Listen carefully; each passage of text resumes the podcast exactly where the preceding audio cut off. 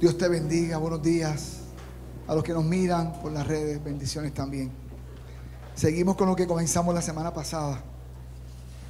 Esta es la parte 2. La semana pasada hablamos dónde están los regalos. ¿Dónde están los regalos? Y hablamos de unos regalos que se nos prometió. Y la palabra religiosa para regalo es dones. ¿Dónde están los dones que se nos prometió? ¿Dónde está lo que el Espíritu Santo dijo que tenía para nosotros? Hechos 2, 17 al 18. En los últimos días, y ya definimos lo que son los últimos días, los últimos días son desde la primera, la primera venida de Cristo hasta la segunda venida de Cristo. Esos son los últimos días. No hay otra definición bíblica para este periodo de tiempo. Desde la primera venida de Cristo hasta la segunda venida de Cristo. Son los primeros, los últimos días. Dice Dios, derramaré mi espíritu sobre toda gente. Sus hijos e hijas profetizarán. Sus jóvenes tendrán que visiones. Sus ancianos tendrán sueños. En esos días derramaré. El río se saldrá de su cauce. Cauces religiosos, paradigmas creados por los hombres. Derramaré de mi Espíritu Santo aún sobre mis siervos, hombres y mujeres por igual, y profetizarán. Te bendecimos, Señor, y que esta palabra que compartimos la semana pasada todavía siga vibrando en el corazón de nosotros que la palabra tuya sea como un bocado de sal que nos produzca sed, sed de tu espíritu, Señor. Produce, Señor, sed en nosotros. La palabra que está sazonada por tu espíritu, que pueda producir sed. Para que nuestras vidas, Señor, nuestras vidas en Cristo tengan sentido Y la semana pasada, amén. y la semana pasada, pasando brevemente, lo más importante fueron tantas cosas de esta enseñanza. ¿Cómo recibimos la promesa del Espíritu Santo? Cuando nos arrepentimos y nos rendimos por causa de nuestros pecados y recibimos a Cristo como Señor y Salvador en nuestras vidas, nuestra casa está lista para la visita permanente del Espíritu Santo. Acuérdense, yo estaba en una casa mugrienta, llena de pecado.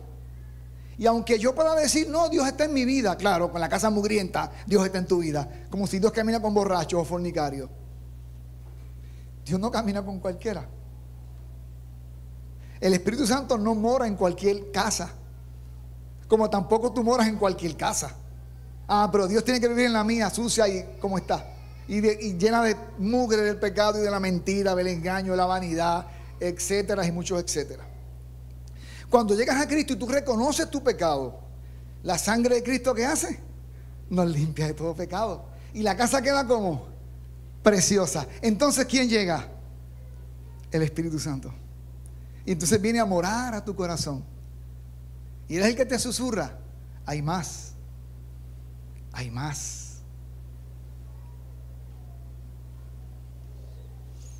¿Para quién son esos regalos, esos dones? Para nosotros, dice la Biblia, y lo leímos la semana pasada, para nuestros hijos y para las próximas qué? Las próximas generaciones, para todo aquel que acepte la invitación que el Señor le hace. Estoy trayendo algunos pinceladas de la semana pasada, por lo menos lo más importante. Pero hoy entonces, que se supone que íbamos a abrirle esos regalos, no los podemos abrir porque necesitamos unas instrucciones primero. ¿Cuántos son de los que Gombi lo prende y luego ah, las instrucciones? ¿Cuántos hemos hecho esa, esa imprudencia? Y lo usaste mal y no lo usas a capacidad porque no conoces, no conoces las instrucciones. Antes de abrir esos regalos que le prometí que hoy vamos a abrirlos, pues ya le fallé. Los abrimos la semana próxima. Para que venga. Porque necesitamos las instrucciones. Porque sin las instrucciones, hermano, vamos a hacer mal uso de esos regalos. Porque no son juguetes. Lo que vimos en Narnia, ¿se acuerdan Narnia? Cuando le entregan los dones a los muchachos, ¿qué, le, dice ese personaje? Eh, eh, son regalos, pero no son juguetes. Y los regalos del Espíritu Santo no son juguetes, son herramientas. Pero hay 10 cosas que necesitas saber antes de abrir los regalos. Espérate, no toques el regalo. Espérate un momento. o por lo menos si lo abres, no lo uses todavía hasta que entiendas esto, estas instrucciones importantes para que la experiencia sea edificante. Así que lo primero que debes saber sobre los dones del Espíritu Santo es que nos debemos informar y educar respecto a los dones que no se puede caminar en ignorancia con los dones del Espíritu. ¿Quién lo dice? El apóstol Pablo. Y vamos a estar trabajando en estos capítulos 12 y 14 de Pablo, que es donde habla de este tema, aunque el Nuevo Testamento está lleno de referencias a este asunto. No quiero, hermano. ¿Qué dice Pablo el apóstol? No quiero, no es mi deseo. Hermanos, que ignoréis acerca de los dones espirituales. La iglesia no puede ignorar que los dones están y no puede ignorar cómo se usan. Los debe entender, se debe informar bíblicamente respecto a los dones del Espíritu. ¿Cuántos saben que hay dones del Espíritu? Hay unos regalos que el Espíritu Santo da a la iglesia. Lo segundo que debe saber, hay que hay variedad de dones. ¿Hay variedad de qué? De regalos. ¿Usted sabe por qué, hermano, hay variedad de regalos? Porque hay variedad de misiones. Aunque es la misma misión, pero se, alcanza y se trabaja de diferentes áreas dentro de la vida cristiana. Por lo tanto, hay variedad de dones. El apóstol Pablo dice entonces en el capítulo 12, la primera carta de Corintios, verso 4, hay distintas clases de dones espirituales, pero es la misma fuente, pero es el mismo espíritu la fuente de todos esos dones. Los dones no los dan los hombres, no los da un apóstol, un pastor, un obispo. Los dones los da el Espíritu Santo. La fuente de los dones del Espíritu es el Espíritu Santo.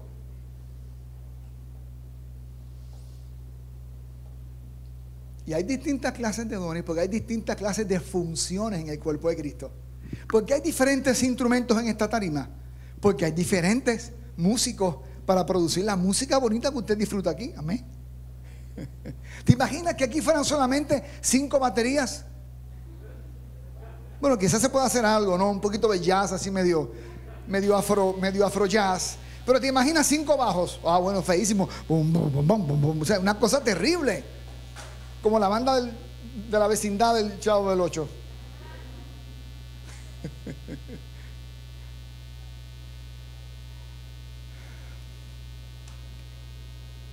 dentro de la iglesia se necesitan diferentes instrumentos para que la palabra de Dios salga de, diferentes maneras y se manifieste al mundo el Cristo de la gloria de diferentes maneras. Lo tercero que debes saber es que los dones son de beneficio para mí, para los demás. Acuérdense la ilustración de la semana pasada. La bicicleta que me regaló, mi deseada bicicleta por la mañana, el día de Navidad fui a buscarla. Papi, la bici, gracias. Y estás contento con tu bici. Y él te dice, muy bien, pero ¿sabes qué? Ahora esa bici vas a ir a la calle de la casa y los chicos que no tienen bici se la vas a prestar. Ah, papi, pero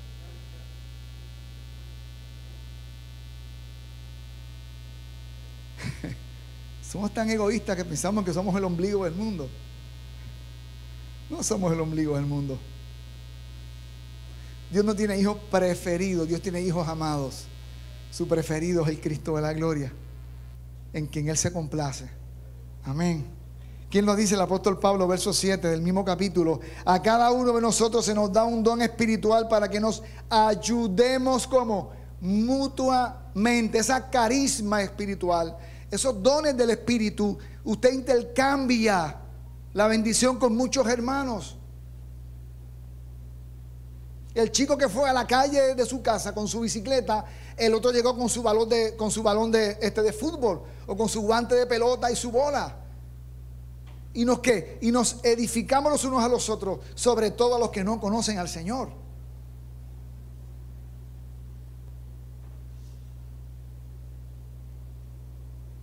Lo número cuatro que usted debe saber.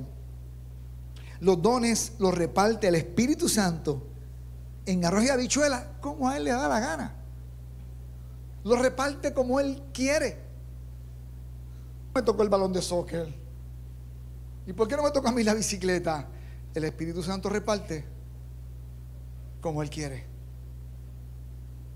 Así como él llama a quien él quiere para lo que él quiere él da unos dones sobrenaturales. Estos dones no son los llamamientos al ministerio, no es el don ministerial. Estos son los nueve dones del Espíritu, operaciones sobrenaturales, que vamos a hablar de eso la semana que viene, que se enseña en la escuela de discipulado. El verso 11, es el mismo y único Espíritu quien distribuye todos esos regalos, esos dones Solamente Él decide qué don cada uno debe tener. ¿Quién lo decide? ¿Quién lo decide? El Espíritu de Dios. Él reparte conforme al propósito que tienes para ti. Cuando yo comencé a atender parejas en la oficina, yo no era casado. Yo tenía 21 añitos. ¿Qué hago yo con un matrimonio frente a mí con 21 años? Que vengo de un hogar destruido, Y Dios hacía milagros. Mientras la pareja hablaba, yo por dentro estaba casi llorando. Ni sabía lo que estaban diciendo, yo estaba turbado. Dios mío, ¿en qué lío me metí? Dios comenzaba a hacer cosas. Y palabras de sabiduría salía. Y tuve que darme cuenta que, esto tiene que ser Dios. Lo bueno es que yo sé que es Dios porque yo nunca me lo, me lo he creído. ¿Cuántos se lo creen? Yo no me lo creo todavía. Porque tú sabes que es el Espíritu Santo el que hace las cosas, que el que restaura es Él. Y hay unos dones que Él pone precisamente para que tú te des cuenta algo más grande que yo está saliendo. Algo que no viene de mí, esto es del Espíritu. Están aquí. Cinco, se pueden desear los dones espirituales. Sí, aunque la potestad es del Espíritu Santo, darte el don que Él quiere, pero la Biblia enseña también que hay dones que tú puedes desear. Ah, y entonces, porque el padre tiene un corazón, valga la redundancia, de padre. ¿Y qué padre, si su hijo le pide un pescado, le da una serpiente, un escorpión? ¿Cuánto más? Dijo Jesús, dará el Padre al Espíritu Santo a los que se lo pidan. Pablo, ¿qué dice sobre eso? 31 del verso del en el capítulo 12. Procurad pues los dones mejores. Ah, pues yo puedo procurar algunos dones. Lo que quiere decir, hermano, no es que hay dones que son mejores que otros, es que hay dones que tienen más impacto que otros. Yo anhelo el día que Dios levante, y están aquí, están aquí, que Dios levante el don de sanidad con una medida de fe buena porque impactan a los que no conocen a Cristo. Pablo también dice en el capítulo 14 de esa misma carta, en el verso 1, seguid el amor y procurar los dones espirituales. Pero la iglesia ha dejado de procurar los dones espirituales. Porque algunas Biblias de estudio dicen, no, eso ya no sucede. ¿Quién dijo? No, yo interpreto. ¿Dónde? ¿En base a qué? En base a la experiencia histórica. Si fuera por la, por la experiencia histórica, la doctrina fuera bien diferente. Bien diferente. Procurar los dones espirituales, pero sobre todo el que profeticéis. Porque el, don profético edifica a la iglesia, anima a los hermanos. Esa carisma edifica a la iglesia. Y en los momentos más críticos, hermano, llega una palabra de Dios. ¡Wow! ¿Cuánto consuelo trae? Siempre recuerdo, había pasado ya mi trasplante de médula ósea, eh, como siempre digo, fue morder el polvo. fue caer en tierra y no solamente estar ahí, sino morder la tierra. Así que ya había salido el trasplante, pesaba como 148 libras, puede imaginar. Tengo 175, imagínate yo con 148 libras. Y estoy yo ahí sentado en el balcón de la casa donde estaba allá en, Puerto Rico, mirando así. Mi esposa, que me lee la mente, tiene un don de, mire hermano, tiene un don de discernimiento bien fino. Me dice, ¿qué, tú estás pensando? ¿Cómo tú estás? Yo, yo estoy bien. Me dice, tú no estás bien. Digo, bueno, Dios me tiró a un hoyo y aquí estoy en este hoyo. Ella abrió los ojos y ella se preocupó. Me dijo, eh, tú estás orando. No. Yo me levanto por las mañanas, voy delante del Señor y si Él quiere hablar, que hable. Yo no tengo nada que decirle. Él me tiró en este hoyo, que me saque de este hoyo. Yo no sentía nada, yo estaba, yo quedé vacío después de ese proceso. Los niveles de fe estaban en crisis y mi fe que es chiquita. Y Anabel se preocupó, se me apartó el marido. y te voy a decir más, Anabel. Mañana domingo, era un sábado, en la Catagumba 5, nuestra iglesia en Puerto Rico, Dios me tiene que hablar. No, Él no tiene que hablarte, sí me tiene que hablar. Porque Él me metió en este hoyo, que me saque de este hoyo. Yo estaba, yo estaba, yo estaba mal, hermano, yo estaba seco.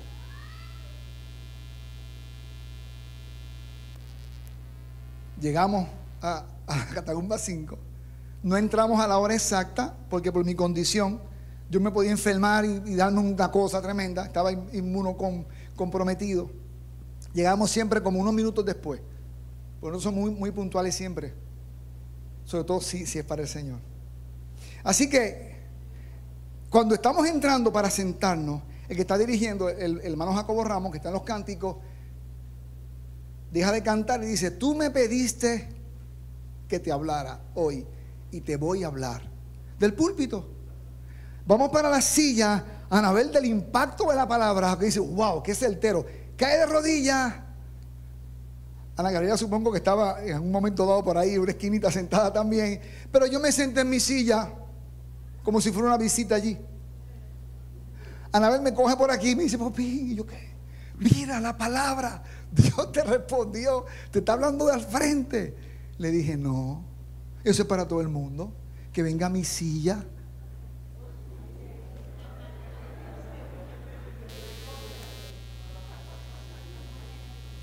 Hermano, mi esposa sabe que yo no me comporto como un niño engreído de Dios. Yo temo al Señor mucho.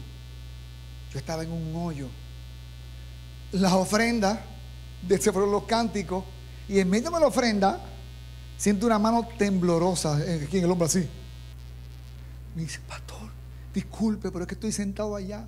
Yo no soy profeta, pero Dios me dijo que viniera aquí a decirte esto. Pa, pa, pa, pa, pa, pa. Ok, esa es mi palabra. Fue a la silla donde yo estaba sentado. Y le dije a Anabel, contra la recomendación de mi pastor, que era, quédate como, como dijo el médico, seis meses más para que te recuperes. Dije, no, nos vamos a Jarabacoa, ya estoy listo. Dios me habló, nos vamos. ¿Cómo llegamos a Jarabacoa? 23 años atrás, Dios nos habló. ¿Por un estudio bíblico? No, sobrenaturalmente. Es una visión que tuvo mi esposa. Dios está en el negocio de lo sobrenatural también. ¿Cómo le hemos quitado la sobrenaturalidad al Espíritu de Dios? ¿En base a qué?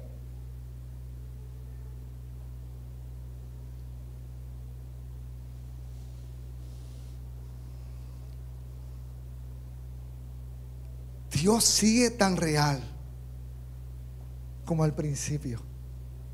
En el siglo XVII, el, el, racionalismo infiltró la iglesia. La iglesia que se renovó en el siglo XVI, que finalmente se quitó las amarras de la tradición, de la estructura de los hombres. En el siglo XVII el racionalismo comenzó a infiltrar la iglesia. Y el, racionalismo lo que enseña es que toda verdad se revela en la razón. Y si no tiene razón, si no, es, si no es razonable, no puede ser de Dios. O sea que Génesis no puede ser de Dios porque Dios proclamó la palabra y se hizo los cielos y la tierra. Cógeme esa gata por el rabo. El acto más sobrenatural fue la creación de Dios. Cada libro de la Biblia muestra las huellas de Dios y las huellas de Dios todas son sobrenaturales. No rompen la razón. Lo que Dios quiere hacer en este tiempo nos va a romper la razón. ¿Sabe por qué? Escúchenme. Porque el postmodernismo no acepta ya, ya no lo acepta las narrativas del, siglo XVII y el racionalismo. La gente ya no le interesa. La gente quiere algo real.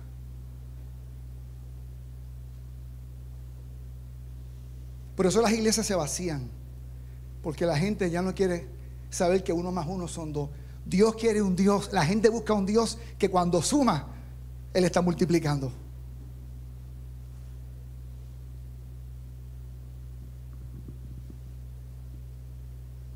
Y la iglesia que va a hacer una diferencia en estos últimos tiempos tiene que aprender a vivir en lo sobrenatural. ¿Cuántos dicen amén? Por lo tanto, dice el apóstol Pablo, verso 39, mis amados hermanos, con todo corazón deseen profetizar y no prohíban que se hablen lenguas. Deseen los dones con todo el corazón.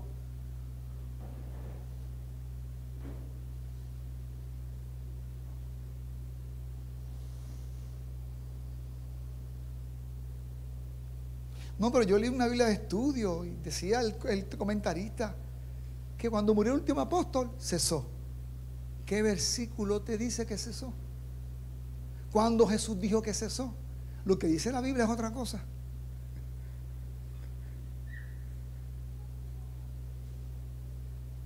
No, porque en el siglo primero la iglesia se fue apagando. Sí, porque, porque así somos. Y en la reforma hubo un despertamiento sobrenatural, también sobrenatural. Pero en el siglo XVII se apagó.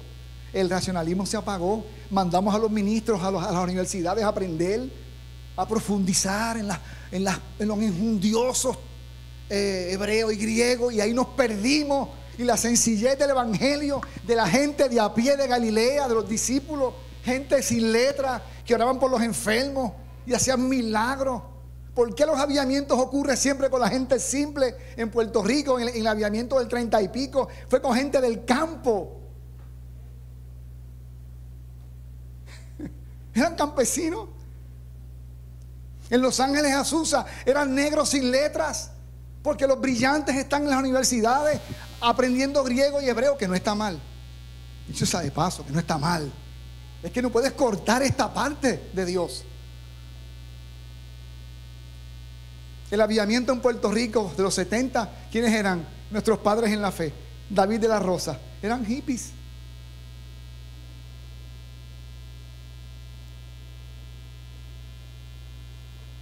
Porque esto lo creen los niños. Esto lo creen los niños.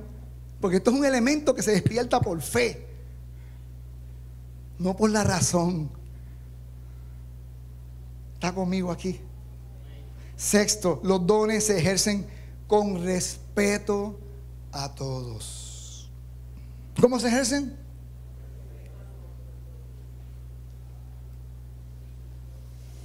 Cuando la gente entra a un sitio evangélico y ve que lo que hay es un, un revoltillo de gente fuera de control, dándose sillazos a veces, Dice, bueno, pero yo no quiero meterme aquí, va a un golpe.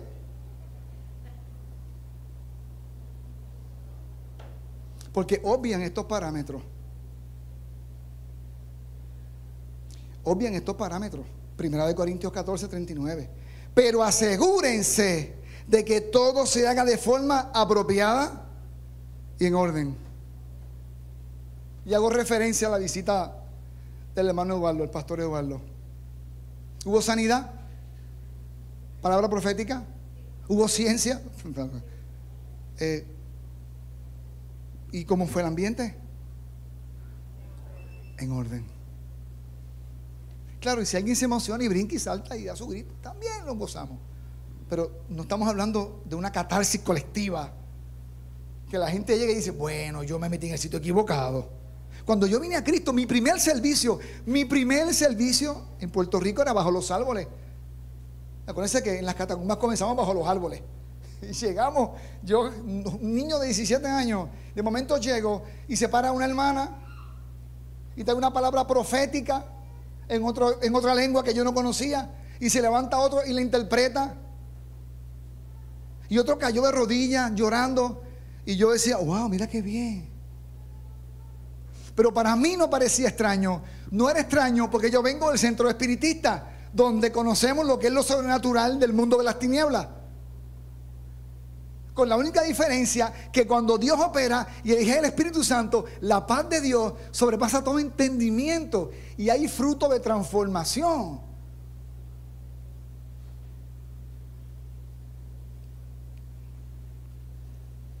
En el centro espiritista, y los que venimos de ahí, mi esposa y yo venimos de allí, ella por su lado cuando era niñita y jovencita, yo también.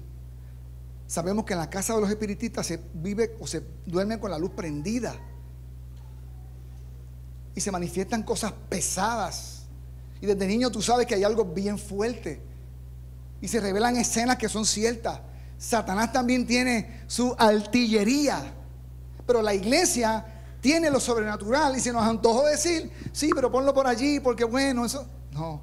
Pablo dice, anhelen los mejores dones, deseenlos pero háganlo como en orden, apropiadamente. La Reina Valera dice decentemente y en orden. No hay que gritarle a nadie en la cara, ni en el oído, ni empujarle, ni hacerle una llave tipo de este llave veneno, nada de eso. deja, que, deja que el Espíritu Santo fluya y Él lo va a hacer. Verso 32. Por ejemplo, como así. El don de profecía, dice Pablo, está bajo el control de los profetas. No es un trance. El Espíritu Santo no le quita la conciencia a nadie. Es una inspiración. En el centro espiritista yo vi gente en trance. Y se metían por el fuego y no se quemaban. Nadie me diga de lo sobrenatural. Yo vine a Cristo entendiendo lo sobrenatural. Y mi esposa también.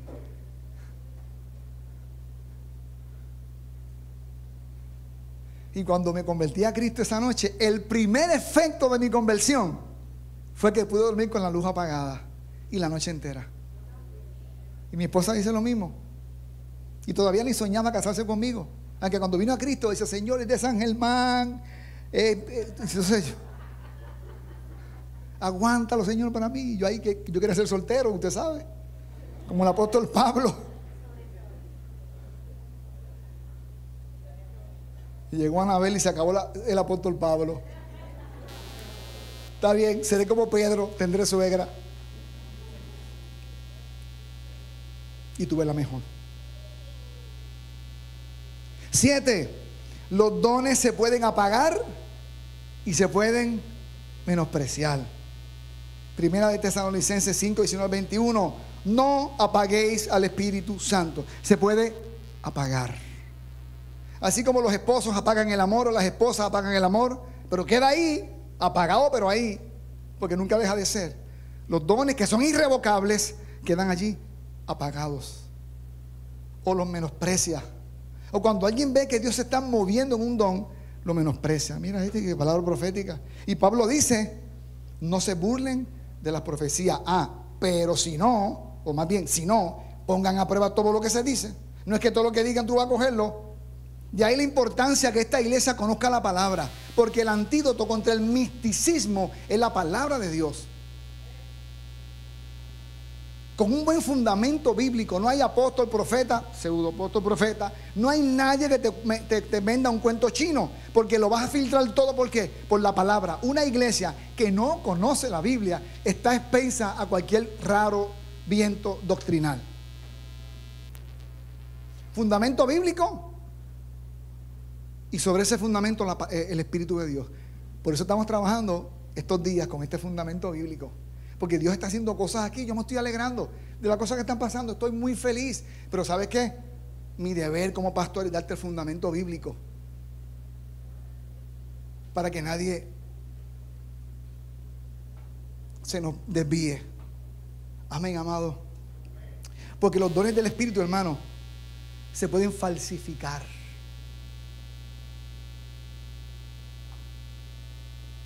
Y eso ha hecho mucho daño a la iglesia de Cristo. Mire, las iglesias nuestras en Puerto Rico experimentaron ocho años de un fuego de Dios, sanidades, eh, eh, de, liberaciones, cosas extraordinarias. Pero ¿sabes qué pasó? Ocho años después comenzó a enfriarse. Y gente llegó a manipular. Y cuando comenzaron a utilizar los dones para pervertir la voluntad de Dios, se apagó. Y todavía, 40 años después, están luchando si abrimos otra vez las puertas a este mover de Dios. Porque, ay, es que después la gente, no le tengas miedo al mover de Dios. Dale el fundamento bíblico correcto.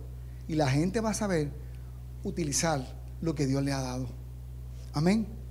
¿Cuántos han recibido en algún momento dado aquí eh, alguna palabra de ánimo, de fe profética, de exhortación? ¿Ha sido de bendición? Ha sido de bendición. Los dones se pueden recibir por la imposición de las manos. Según Timoteo 1:6, por esta razón te recuerdo que avives el fuego del don espiritual que Dios te dio cuando te impuse mis manos. Y ese don espiritual no se refiere al llamamiento de Timoteo, porque la palabra es carisma, don. Pablo en algún momento dado oró por este chico, que él lo mandaba a supervisar varias iglesias, y, algo cayó sobre Timoteo. Quizás fue una palabra de, sabiduría. ¿Quién sabe lo que Dios derramó sobre este joven? Le está diciendo, avívalo. Y si le está diciendo que haga eso, es porque, hermano, como dijimos ahorita, se, pues se puede que. No siempre es por imposición de mano. Mi esposa estaba tranquilita en su casa, orando solita, y ¡buah! ya Dios hizo una cosa tremenda. Ella que, le, que les cuente.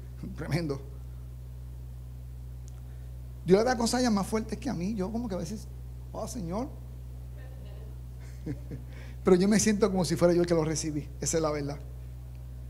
Número nueve, la eficiencia de los dones guarda relación con el nivel de fe. Oraste por alguien que tiene un dolor de cabeza, una migraña que no se le quita, que no se le quita, que no se le quita, ¡boom! Se le fue. Y tú, wow, se le fue. Fuiste a orar por alguien que tiene un hueso roto, no se sanó. El Señor, pero Pablo lo explica en Romanos 12:6. Dios en su gracia nos ha dado regalos diferentes, dones diferentes para hacer bien determinadas cosas. Por lo tanto, si Dios te dio la capacidad de profetizar, habla con toda la fe que Dios te haya concedido. Hay un nivel de fe que Dios me concede, pero en mi caminar con Dios yo voy qué? Creciendo en qué? En fe. ¿Por qué Dios se lamentaba que Israel era qué? Incrédulo. ¿Tú te imaginas que yo tengo toda la fe? En vez de la fe, pues yo tengo todo el dinero y le digo, Ray, dame dinero. Y yo, pues yo no tengo. Wow, no tienes dinero. Quítate delante de mí. Qué diferente a Ray. Toma esta cantidad de dinero.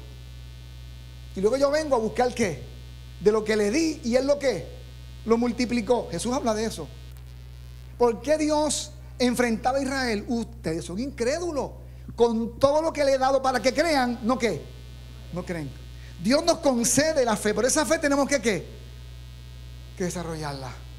Entonces hay un nivel de fe que se, que se relaciona con el don, que el don no va a, tomar una gran dimensión si primero nuestra fe no qué. Estaba hablando con el pastor Eduardo Macián y con Anabel. Bueno, Anabel, yo, yo estaba dormido y con Katy y mi esposa hacía preguntas y le preguntó que yo desperté. ¿Qué detiene que la iglesia no experimente los dones del Espíritu? Y lo dijo, Anabel, la incredulidad. No creemos. Yo desperté, estaba en la mesa cabeceando. Dijo eso y fue como un flechazo en el corazón. Dije, Señor, yo soy de eso. Ayuda a mi incredulidad, como dijo el, hombre buscando la sanidad. Creer. Pero hay que ejercitar. Jeffrey comenzó este, quizás corriendo cuatro kilómetros tal vez, tal vez cinco. Ahora corre maratones, ahora corre de lo más importante. Todos son importantes. Los dones sana, no lo son. El que Dios tenga un regalo para ti sobrenatural no dice cuán espiritual tú eres. No lo dice. ¿Y qué nos advierte? Jesús. Mateo 7, 22 al 23. Muchos me dirán en aquel día, Señor, Señor, ¿no profetizamos en tu nombre? Y en tu nombre echamos fuera demonios. Y en tu nombre hicimos muchos milagros. Y entonces le declararé, nunca os conocí, apartados de mí, hacedores de maldad. Está hablando de gente que distorsionó lo que Dios le dio. Y ejercían el don, pero no tenían una relación personal con Él. Y vivían una doble vida. Y sus aguas y su, canal, como decía Elizabeth, estaba sucio. Y Dios en su gracia lo usaba. Porque Dios usa hasta un no creyente para hablarte. ¿Quién le habló a Moisés sobre gerencia? Yetro, pagano, después fue que, que, se rinde al Señor. Pero Yetro es el que le da un consejo de Dios a, a Moisés.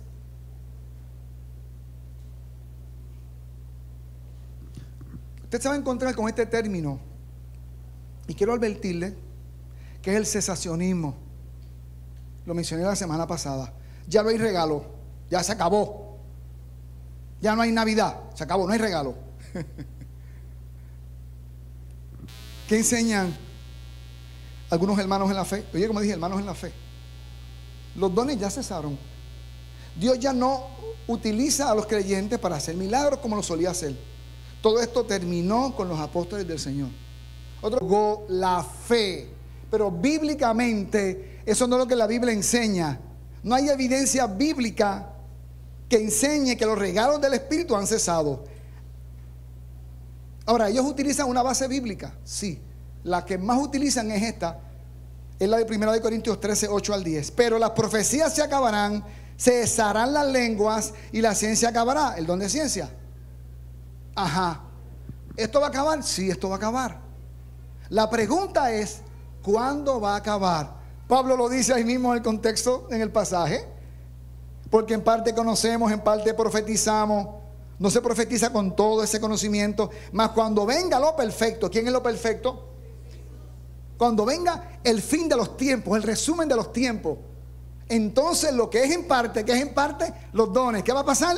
Se acabó, ya no hacen falta porque la iglesia culminó su misión. Dios le entrega a la iglesia en Cristo una misión. Y con la misión le dicen Hechos 1.8, esperen el bautismo del Espíritu Santo. Porque con el Espíritu Santo y sus regalos hacen la misión. No, ellos dicen, tenemos una misión sin el armamento. La Biblia es suficiente.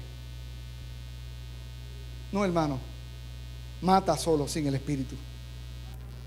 Hacemos la gente religiosa sin el Espíritu. Convertimos religiosos a Cristo sin experiencia. Sin experiencia. Tenemos una misión, pero tenemos unas herramientas, unos regalos para hacer la misión. Como mandar un policía a la calle con la constitución de la república que le dice que él tiene autoridad, pero sin herramienta, sin arma. en casa hay un gato customizado. Le falta una patica atrás, pero hace de todo. Y cuando llegó el tiempo de qué hacemos, ¿le cortamos las uñitas o no? No, porque él duerme en la calle siempre. En la, noche que él pasea por todo el vecindario. Y él necesita sus uñas. Anoche apareció un gato como dos veces él. A enfrentarlo. Él necesita sus uñas. O sea que el Señor nos mandó a hacer una misión y no nos dio herramientas más que la constitución que dice que nos mandó, nos da la constitución, que es su palabra, pero nos da herramientas para ejercer esa autoridad, garras a la ley. Entonces, repasemos la base bíblica. En los últimos días, la venida de Cristo, la primera, en los últimos días hasta la segunda venida de Cristo. En ese periodo de tiempo, ¿qué hará el Señor? derramaré de mi espíritu sobre toda la gente, hijos e hijas. Se acabó que esto es para mí nada más. ¿Y qué van a hacer estos muchachos, hijos e hijas? Profetizarán. ¿Qué detiene ese mover? La incredulidad. Nos cuesta creer. Señor, pero a mí, a mí, Señor. Sí, a ti voy a usarte. Mateo 13, 58, por lo tanto, hizo solamente unos pocos milagros allí debido a la incredulidad de ellos. El Espíritu Santo lo detiene entre nosotros la incredulidad. ¿Qué detuvo a Israel en el desierto? La incredulidad. En los últimos días, entre la venida primera y la segunda de Cristo, derramaré mi espíritu sobre toda carne. Derramarse tiene una connotación bien diferente a recibir el Espíritu Santo. Recibir el Espíritu Santo fue lo que usted hizo cuando usted se convirtió. Esa agüita para mí también. ¿Puedo tomar de ella un poquito?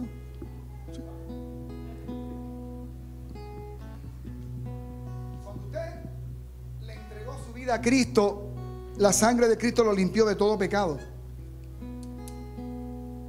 Y entonces, ¿usted qué hizo? Recibió el Espíritu Santo. Anoche un gran amigo de mi corazón recibió al Señor. Estoy muy feliz.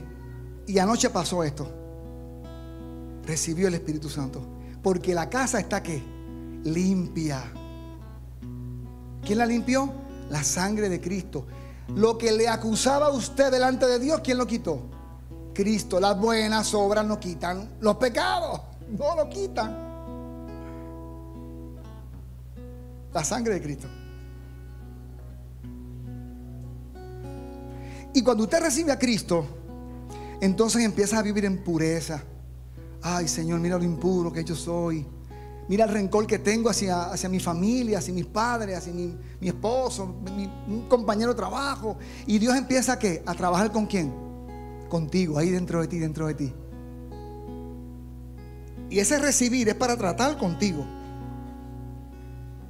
El derramamiento, Hechos 1.8 es un asunto adicional que Él da para que el río se salga, se salga de su qué?